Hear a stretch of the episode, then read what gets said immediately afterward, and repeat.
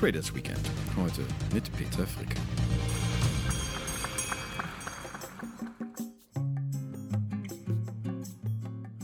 Unser Gast in dieser Woche ist ein Startup-Enthusiast. Und das, obwohl sein Arbeitgeber längst ein etabliertes Unternehmen ist. Und was wäre die deutsche Wirtschaft? Was wäre der Finanzplatz ohne die deutsche Börse? Solche Fragen zielen auf Selbstverständlichkeiten. Was aber wären Startups ohne die deutsche Börse? Diese Frage erregt wohl mehr Aufmerksamkeit. Hat sie zumindest. Vor fünf Jahren beim damaligen Wirtschaftsminister Sigmar Gabriel. Er wollte was für den Technologiestandort tun. Ohne die innovativen Gründer undenkbar. Nur diese konnten und können nicht ohne starke Finanzpartner den Investoren. Investoren und Gründer zusammenzubringen im neuen Markt hat das nicht ganz so gut geklappt. Vor allem, weil Geschäftsmodelle nicht ausgereift waren, aber auch, weil beide Seiten nichts oder zu wenig von den Anforderungen und Gegebenheiten der jeweils anderen Seite wussten. Hier hat die Deutsche Börse vor fünf Jahren Abhilfe geschaffen. Mit ihrem Venture Network hat sie eine Art Vorraum zum Kapitalmarkt geschaffen, wo sich qualifizierte Vertreter beider Seiten behutsam annähern können. Und Peter Fricke sorgt dafür, dass diese Annäherung Annäherung auch Früchte tragen kann. Er leitet das DB Venture Network. Allerdings, sagt er, gerade in der jetzigen Zeit sei das eine sehr intensive Erfahrung für alle Beteiligten. gerade die Unternehmen in unserem Netzwerk sind ja sehr stark auf Wachstum gepolt. Das kommt eben auch sich mit dem Business- oder Investment Case der Venture Capital Szene entgegen. Das heißt, weniger auf Reserven, auf Cashflow, sondern auf Wachstum, schnell sich gegenüber dem Wettbewerb ähm, durchsetzen und skalieren. Von daher natürlich die Krise jetzt auch März, April, Mai teilweise ähm, die Zahlen oder die Umsätze eben auf 0 Prozent oder 0 Euro runtergefallen. Ähm, war definitiv für das ein oder andere Unternehmen eine große Herausforderung. Ich glaube, es ist kein Wunder, dass vor allen Dingen in den Bereichen Travel, äh, Real Estate, äh, Mobility, äh, die Unternehmen da schon äh, vor großen Herausforderungen standen. Auf der anderen Seite haben wir natürlich im Bereich äh, Biotech, Healthcare, ähm, Softwarelösungen, ganz stark natürlich auch der Bereich ähm, E-Commerce, Food Delivery, sehr starke ja, Krisengewinner, kann man fast sagen, gehabt. Ähm, ich glaube, so schlussendlich ein Fazit zu ziehen, dafür ist es noch zu früh. Also ich glaube, da müssen wir noch ein bisschen warten, wie sich das weitere Jahr ähm, ausspielt. Wir haben ja dennoch auch ein paar Finanzierungsrunden gesehen. Es gibt ähm, sehr gute Ansätze auch von, von Politik und den Ländern dagegen zu halten, sei es die Corona-Matching-Fazilität, sei es die Kredite über die Hausbanken, ähm, jetzt die Säule 2, dass man auch über die Landesförderanstalten dort ähm, doch Geld bekommt. Von daher bleibt das abzuwarten. Was ich insgesamt sehr ähm, beeindruckend fand oder was auch für mich immer wieder Inspiration äh, gibt in meiner täglichen Arbeit, ist, wie schnell diese ja teilweise jungen Unternehmen mit so einer Situation umgehen. Also auch im Vergleich jetzt vielleicht mit unserem großen Konzern hier, Deutsche Börse, werden dann die Sachen doch manchmal auch länger dauern. Also bei unseren Startups haben wir gesehen, wirklich von einer Woche auf die andere haben die auf Krisenmodus geschaltet, ähm, teilweise auch ja, unangenehme Entscheidungen treffen müssen. Und das macht einfach Spaß zu sehen, wie nah die doch an ihrem Produkt, an ihrem Markt, an ihren Kunden sind. Und da, auch wenn es unbequem ist, sehr schnell ähm, ja, pivotieren, ähm, Geschäftsmodelle anpassen können und ähm, da einfach zeigen, wie agil ähm, diese, diese ja doch jungen Unternehmen häufig sein können. Das äh, unterscheidet sich so ein bisschen von so allgemeinen Schlagzeilen, die man äh, so auf der Hochzeit der Corona-Krise ähm, gelesen hat. Ähm, da sprach man ja doch eher, und auch der Startup-Verband sprach eher von bedrohten Pflänzchen. Was du beschreibst, sind ja doch Smart Mover. Ich glaube, zu Beginn der Krise war etwas, was vielleicht auch, wir kommen jetzt aus einer zehn Jahre Boomphase eigentlich. Der Markt hat keine größeren Erschütterungen gesehen, also auch viele Gründer, auch viele Kapitalgeber kennen eigentlich nur dieses jedes Jahr neue Rekorde. Ähm, viele auch entstanden, auch vielleicht aus ähm, Lehren aus der Finanzkrise 2007, 2008. Ähm, von daher war, glaube ich, war man da, glaube ich, auf dem Höhepunkt schon sehr kritisch, weil man nicht wusste, okay, wie geht's jetzt weiter? Ähm, ich glaube, da gibt es eben diese, diese Umfrage vom Startup-Verband sehr früh schon, dass durchaus 70, 80 Prozent ähm, starke Auswirkungen auf ihr Geschäft äh, gesehen haben. Das Gleiche, wir haben eine Umfrage gemacht, auch unter den Investoren, um dieses Bild zu vervollständigen, haben da eigentlich ein sehr ähnliches Feedback bekommen, dass da auch ja gut 70 Prozent, ein bisschen mehr starke Auswirkungen auf ihr Portfolio gesehen haben. Also Auswirkungen ja, auch negativ. Wie negativ, glaube ich, jetzt noch nicht abzusehen und dann trotzdem, um dem vorzubeugen, eben diese sehr schnelle Reaktion. Jetzt ist es so, natürlich hat die Krise Startups nicht nur hierzulande getroffen, sondern eben es ist eine Pandemie, es hat alle Startups weltweit getroffen. Gleichwohl, es ist ja so, dass äh, Deutschland so ein bisschen auf der Aufholjagd ist. Ihr seid sehr, sehr gut positioniert im deutschsprachigen Markt. Wie siehst du insgesamt die Position der deutschen Startups im Vergleich zu internationalen Benchmarks? Also ich glaube, man muss ähm, realistisch sein, dass wir eine sehr gute Aufholjagd, wie du es beschrieben hast, in den vergangenen ja, fünf bis sieben Jahren gesehen haben, da jetzt zumindest in Europa ähm, deutlich in der, in der Oberliga mitspielen. Jetzt auch im letzten Jahr, wenn ich die Zahlen richtig im Kopf habe, auch das Land war, das am zweitmeisten nach UK eben ähm, Venture Capital Investitionen für sich vereinnahmen konnte. Die kommen allerdings eben auch noch verstärkt aus dem Ausland. Also das heißt, das Potenzial der Startups wird ähm, auf jeden Fall gesehen, eben auch sehr stark durch ausländische Kapitalgeber, die vielleicht erhoffen, auch hier noch zu guten Bewertungen einzusteigen. Also ich glaube, hier kommt auch so Deutschland als ja, Technologiestandort zugute, dass wir eben, glaube ich, gute Lösungen, gute Technologie bauen können. Vielleicht hapert es so ein bisschen in der Skalierung und der Vermarktung dann international. Also da ganz gut aufgeholt. Nichtsdestotrotz, glaube ich, de Faktor US, Europa ist immer noch eins zu vier. Also da ist noch einiges an Aufholjagd zu, zu, zu machen und auch in, in Deutschland durch 6,2 Milliarden jetzt in 2019 investiert, ähm, in ganz Europa 36, ähm, in den USA, glaube ich, wieder über 130 Milliarden, also sind alles Größenordnungen. Da ist schon noch Luft nach oben, aber eben auf einem guten Weg. Deutsche Börse Venture Network bringt zum einen Hoffnungsträger in der Gründerszene ähm, äh, zusammen. Auf der anderen Seite sind da die Investoren. Jetzt hast du gesagt, die Investoren, äh, gerade bei euch, äh, sind auch ganz viele zum Teil dabei, die aus dem Ausland kommen. Was hält deutsche Investoren ab? Das Geld kann es nicht sein. Also wenn man so Statistiken liest, wie viel äh, liquide Mittel in den Markt eigentlich fließen könnten, fließen können, bereitstehen, äh, kann es nicht die Geldfrage sein. Was ist es, was deutsche Investoren so zurückhaltend macht?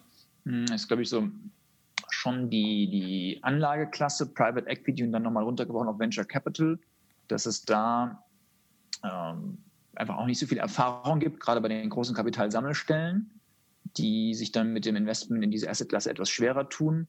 Und dadurch, dass der Markt insgesamt noch nicht so groß ist, in, in Einzelfällen, diese Kapitalsammelstellen aber dann auf einen Schlag sehr viel Kapital ähm, einsetzen müssen, lohnt sich das quasi für sie nicht, okay, in, in drei Millionen Tickets, fünf Millionen Tickets zu investieren, wenn eine, eine große Versicherungsgesellschaft eben ja, im, im, Milliardenbereich investieren muss, dann ist es zu, zu kleinteilig. Was dazu kommt, ist, dass häufig so das ähm, Risikorenditeprofil, gerade diese Kapitalsammelstellen sehr stark geprägt ist, so aus dem Bereich der ähm, New Economy Bubble, dann in den Jahren danach. Und da jetzt vor allen Dingen der European Investment Fonds eigentlich recht gute Studien auch vor kurzem vorgelegt hat, dass ähm, auch gerade ja, deutsche, europäische Fonds immer stärker auch ihre Peers oder zumindest ihre, ihre Top-Peers in den USA teilweise schlagen können. Das heißt, dort wächst auch die Bereitschaft und das Wissen, dass sozusagen auch in, in Deutschland und Europa sehr gute Fonds ähm, teilweise in der zweiten, dritten Generation vorhanden sind und auch eben eine gute Rendite dann äh, abliefern können. Also wir sind da auf, auf, einem guten Weg, aber es ist auch noch viel Aufklärungsarbeit eben notwendig. Ähm, Aufklärungsarbeit ist natürlich auch eine Arbeit, die ihr mitmacht. Ähm, wo seht ihr eure Ansatzpunkte? Also Bisher hat sich ähm, unser Angebot immer sehr stark auch auf die Unternehmen gerichtet, dass wir sagen, okay, wir müssen die Unternehmen einmal natürlich mit dem Kapital ausstatten, dass sie wachsen können, um auch potenziell an die, an die Börse mal zu gehen und gleichzeitig auch im Bereich Education, dass äh, sie mit den täglichen ähm, Herausforderungen, die so ein Startup hat, auch umgehen können und sie auch auf die Finanzierungsrunden vorbereiten. Und was wir jetzt eben gesehen haben, dass auch ein bisschen Education auch auf der Investorenseite ähm, noch erforderlich ist oder dass man dann noch angreifen kann, ähm, da auch zum Beispiel der Weg an den Kapitalmarkt vielleicht gar nicht so präsent ist, was sind mögliche Exit-Kanäle, ähm, wie man das vielleicht gedacht hatte. Und hier richtet sich auch unser Augenmerk dann gar nicht mal nur noch auf das Level der, der General Partners, also der Fondsmanager, sondern auch ein Level darüber hinaus, gehen auch in den direkten Austausch mit Limited Partners, den Kapitalsammelstellen, um hier einfach aufzuklären und ähm, ja auch die Möglichkeit, Direktinvestments zu tätigen, ähm, zu fördern und äh, hier den Markt einfach auch transparenter zu gestalten. Kapitalmarkt als äh, ähm, Stelle, um sich äh, Kapital äh, zu besorgen. Die Kultur ist bekannt in Deutschland, aber äh, man hat manchmal den Eindruck, nicht sehr weit verbreitet. Immer wieder, wenn wir Börsengänge zum Beispiel haben und letztlich äh, sind ja die Kandidaten bei euch, die Gründer bei euch auf dem Weg aufs Parkett, wenn man so sagen will. Was hindert die Leute immer noch, Aktien zu akzeptieren, den Kapitalmarkt zu akzeptieren? Ist es das Wissen oder ist es äh, sozusagen eine Unsicherheit? Ist es eine emotionale Ablehnung? Ich würde es vielleicht trennen, einmal so aus Sicht der Gründer. Warum äh, nutzen da dort vielleicht nicht so viele den Kapitalmarkt, wie das vielleicht in anderen ähm, Ländern der Fall ist oder wie es auch für uns ähm, logischer erscheinen würde? Ich glaube, da sind einfach viele ja, Mythen äh, in den Köpfen, dass vielleicht, ah, der Kapitalmarkt ist wirklich nur für die ganz großen Unternehmen und der absolute Exit-Fall. Ähm, ich glaube, da muss man noch, äh, können wir auch stärker noch ähm, daran arbeiten, den Kapitalmarkt viel stärker als Zugang zu Kapital, also auch als Kapitalerhöhung, als Finanzierungsquelle zu sehen und nicht sozusagen als der heilige Gral am Ende äh, des Lebenszyklus, sondern eher als ein Mittel zum Zweck. Ähm, da sind wir, glaube ich, auf einem ganz guten Weg. Ähm, Gibt es ja durchaus auch ein paar Leuchttürme. Das hilft uns immer, jeder Börsengang da auch wieder ähm, Ressentiments oder äh, abzubauen und das ins, ins positive Licht zu rücken. Ich glaube, auf der Anlegerseite hattest du es gesagt, ganz klar, dass die Aktienkultur definitiv stärker noch ausgebaut werden soll. Ähm, auch da helfen Leuchttürme, ähm, bekannte Unternehmen, die, die an die Börse gehen und dann auch vielleicht eine gute Performance hinlegen. Äh, wo wir hier etwas Hoffnung haben, ist, im Moment geht ja so ein, ein bisschen Ruck auch durch die Setup-Szene, ähm, auch schon die ersten Ansprüche an die, an die Politik gerichtet, das Thema Mitarbeiterbeteiligungen ähm, stärker zu forcieren, auch einfach um den Standort Deutschland attraktiver zu machen für Startups als Arbeitgeber. Und wenn man hier einfach die Kette weiterdenkt, ist eigentlich eine logische Konsequenz, wenn ich als Mitarbeiter schon sehr früh an einem Unternehmen beteiligt war, weil das junge Unternehmen vielleicht nicht so viel Gehalt zahlen kann dann ist es für mich ganz normal, Aktienanteile oder Aktienoptionen zu handeln und werde eigentlich so ganz natürlich an das Thema herangeführt. Und für mich ist es kein Fremdkörper mehr, sondern einfach ein, ein Teil der, der Wertschöpfungskette und ähm, auch des Vermögensaufbaus. Und da ich glaube, wenn man da diese Kette jetzt kontinuierlich weiter äh, trägt, auch das vielleicht in den Großunternehmen äh, nochmal stärker forciert, vielleicht mit höheren Freibeträgen, dass einfach der Zugang zu Aktien äh, leichter wird, ähm, auch für ja, normale Angestellte. Ich glaube, das würde allen dann helfen, dass auch der Kapitalmarkt da einen nötigen ähm, Schwung erfährt. Und das wiederum hilft dann auch den Gründern, wenn sie ein IPO machen, dass sie eben auf eine breitere Investorenbasis ähm, stoßen. Also nicht nur die großen institutionellen Kunden, sondern es hilft, glaube ich, immer auch so einem Wert, wenn ein gewisser Anteil Retailquote drin ist, die vielleicht auch zu einer Kursstabilisierung beitragen können und auch ein bisschen für Liquidität sorgen. Ja, jetzt hast du eigentlich äh, in einer ganz kurzen Zeit gleich äh, drei heiße Themen berührt, die diese Woche äh, die ähm, Medien beschäftigen. Stichwort Mitarbeiterbeteiligung, Get Your Guide war jetzt die Nachricht. Dort haben die Gründer die Kosten gesenkt, indem sie ihre Mitarbeiter zu Anteilseignern gemacht haben und damit im Prinzip auch das Betriebsklima erhöht haben. Das Betriebsklima ist bei N26 jetzt gerade das Thema, weil es da um Betriebsrat geht. Und am Ende des Tages ist natürlich auch die Frage, wir haben einen Wechsel im DAX und jetzt ist sozusagen so ein erstes ehemaliges Startup im DAX. Was bedeutet das für euch? Was bedeutet das für die Szene? Was bedeutet das äh, für Gründer, die bei DB Venture Network sind? Rückenwind? Oder ist es nur sozusagen ähm, ja, geschehen wie alles andere auch? Nee, das, das freut uns natürlich sehr. Nichtsdestotrotz, dass ähm, Delivery auch aus dem Venture Network herausgewachsen ist und ähm, da sozusagen äh, nicht will ich sagen, seine Anfänge hatte, aber zumindest wir natürlich, dass er mit Stolz äh, sehen, wie das auch so eine gute Performance hinlegt und dann jetzt den DAX aufgenommen wird. Ich glaube, es ist ein gutes Signal einfach, ähm, dass es in Deutschland auch möglich ist, in relativ kurzer Zeit von einem jungen Unternehmen, Startup an die Börse und dann sogar bei den Top 30 Unternehmen direkt dabei zu sein. Also ich glaube, das macht Hoffnung und äh, hoffentlich auch Ansporn für andere Unternehmen, den gleichen Pfad äh, zu befolgen. Ähm, du hattest ganz zu Beginn des Gesprächs ja auch kurz ähm, den Roundtable von Sigmar Gabriel damals erwähnt. Und das war ja genau der Punkt, wie können wir eigentlich mehr Tech-IPOs in Deutschland fördern? Denn die Sorge damals war ja, das Ökosystem oder die Aktienlandschaft in, in Deutschland verglichen mit anderen Ökosystemen, dass da eben wenig junge Unternehmen so zu den größten Unternehmen gehören und auch die Wirtschaftskraft langfristig aufrechterhalten.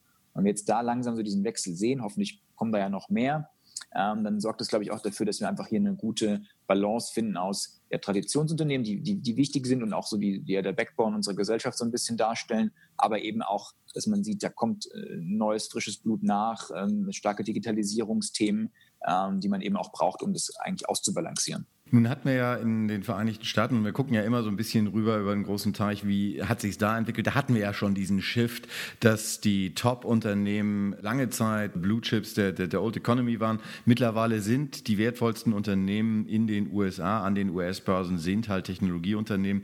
Steht uns vielleicht auch bevor. Ich will noch mal auf den Anfang des Gesprächs auch zurückkommen. Wenn du jetzt sagst, fünf Jahre äh, DB Venture Network, wenn du jetzt Revue passieren lässt, was in den fünf Jahren passiert ist, was ist eigentlich anders gekommen als damals geplant? Gute Frage. Ich glaube, ähm, wir hatten uns natürlich erhofft, dass vielleicht schneller noch mehr Unternehmen an die Börse kommen. Ähm, da kann man jetzt sagen, woran liegt das? Ich glaube, die, das Umfeld im privaten Markt war eben oder ist immer noch sehr gut. Deswegen gab es für viele Unternehmen eben noch keinen Grund, auch sich dann im Kapitalmarkt zu bedienen, weil natürlich da schon auch ähm, Folgepflichten, Transparenzpflichten mit einhergehen, die natürlich viele junge Unternehmen dann sagen, okay, solange ich das nicht unbedingt muss, und ich gut Kapital im privaten Markt aufnehmen kann, dann bleibe ich eben privat. Muss mal schauen, glaube ich, wie jetzt die nächsten ein, zwei Jahre sind. Ein paar Kandidaten, die jetzt doch in, in, in der Größenordnung sind, wo es langsam attraktiv werden könnte oder schon länger attraktiv ist. Ähm, zweite ist, wir hatten zu Beginn äh, gedacht, dass man stärker schon in den Bereich ja, automatisierten Handel, ähm, Investitionsentscheidungen geht da haben wir gemerkt, dass da gerade bei jüngeren Unternehmen natürlich diese persönliche Komponente immer noch im Vordergrund steht. Also auch jetzt unsere digitalen ähm, Pitch-Formate laufen wirklich sehr gut, aber auch da natürlich, das lebt schon auch immer noch von diesem Networking. Man, man empfiehlt gegenseitig ähm, vielleicht Deals, man kennt äh, die Investoren, kann da persönliche Intros machen. Also das ist so ein Aspekt, wo wir sagen, das wird immer eine Art Hybridmodell bleiben, weil man eben nicht wie im, im, öffentlichen Markt so viele Informationen über das Unternehmen hat. Das ist nicht so transparent. Und da kommt es eben ganz stark auch auf die persönliche Komponente an. Traut man dem Gründerteam das zu? Gibt es da eine Chemie, die irgendwie stimmt, dass man die auch über die nächsten drei, vier Jahre unterstützt und vielleicht auch mal durch so eine Krise, wie wir jetzt sehen, begleiten kann? Äh, von daher war das definitiv eine der Maßnahmen, glaube ich, wo wir gedacht haben, viel mehr elektronisch und weniger physisch war jetzt lange doch ähm, mehr physische Events. Und jetzt müssen wir mal schauen, was Corona da jetzt bewirkt, ob sich das wieder so ein bisschen einpendelt, dass einfach auch die Bereitschaft ähm, da ist, ähm, nicht mehr ganz so viel zu reisen, sondern dann doch den einen oder anderen ähm, Investoren-Pitch auch digital abzubilden. Es gibt den schönen Spruch, Planung ist alles, der Plan ist nichts. Wie sehen die nächsten fünf Jahre aus in der Planung? Definitiv weiteres äh, Wachstum natürlich, ähm, hoffentlich viele ähm, Startups, die wir auch an die Börse begleiten können. Ich glaube, insgesamt in Deutschland äh, sind wir auf einem guten Weg mit so Themen wie dem, dem Zukunftsfonds, ähm, dass da auch ähm, in der breiten Öffentlichkeit das Thema weiter ähm, ja, gut positioniert ist. Also keine ähm, ich, Sorgen machen müssen, ähm, dass dieser Trend jetzt abrupt enden wird, sondern da sind, glaube ich, alle Weichen gestellt, ähm, dass den Gründern weiterhin hier der Weg geebnet wird. Und da sind bestimmt noch Hürden noch abzubauen, aber das, da bin ich guter Dinge, dass das auch weiter geschieht. Und für uns genau, dass wir einfach mit unseren Unternehmen weiter wachsen, das Netzwerk weiter ausbauen, ähm, auch eine starke europäische Komponente hier reinbekommen. Wir hatten es schon gesagt, dass auf der Investorenseite wir da eh schon von Anfang an sehr global unterwegs waren, mit 50 Prozent aus dem Ausland.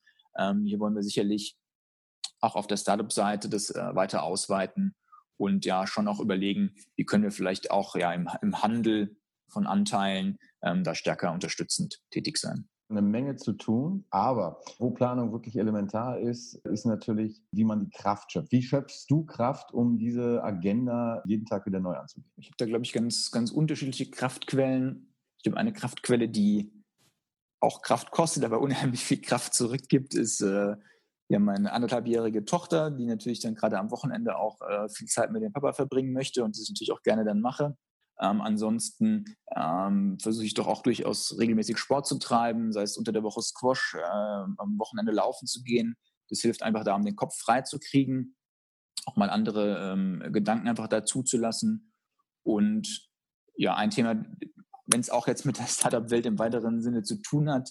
Äh, ich bin selber auch im, im Beirat von einem, von einem Social Startup Glückskinder, die sich darum beschäftigen, die Situation für ja, Kinder und Jugendlichen im, in, in, in Pflegeheimen und der stationären Jugendhilfe ähm, zu verbessern, da Perspektiven aufzuzeigen, um sie auf dem weiteren Lebensweg ähm, zu begleiten und auch in die richtige Richtung zu lenken. Und ich glaube, das ist ein ganz guter Ausgleich zu den sonstigen Themen, äh, Finanzierung, äh, Börsengänge vorbereiten, dass man da sich wirklich auch dann mit den Menschen nochmal ähm, stark beschäftigen kann und wirklich auch, sag ich mal, sehr früh ansetzen kann, um auch da äh, Weichen zu stellen, dass da ähm, die Zukunft dann etwas besser aussieht.